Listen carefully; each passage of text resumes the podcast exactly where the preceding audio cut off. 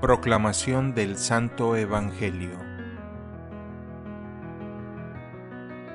En aquel tiempo Jesús dijo a sus discípulos, Yo les aseguro que un rico difícilmente entrará en el reino de los cielos. Se lo repito, es más fácil que un camello pase por el ojo de una aguja que un rico entre en el reino de los cielos. Al oír esto, los discípulos se quedaron asombrados y exclamaron, Entonces, ¿quién podrá salvarse? Pero Jesús, mirándolos fijamente, les respondió, Para los hombres eso es imposible, mas para Dios todo es posible.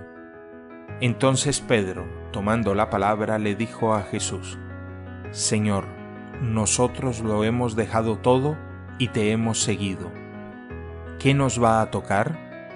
Jesús les dijo, Yo les aseguro que en la vida nueva, cuando el Hijo del Hombre se siente en su trono de gloria, ustedes, los que me han seguido, se sentarán también en doce tronos para juzgar a las doce tribus de Israel.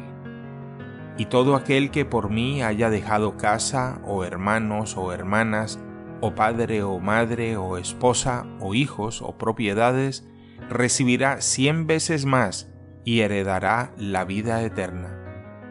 Y muchos primeros serán últimos, y muchos últimos primeros.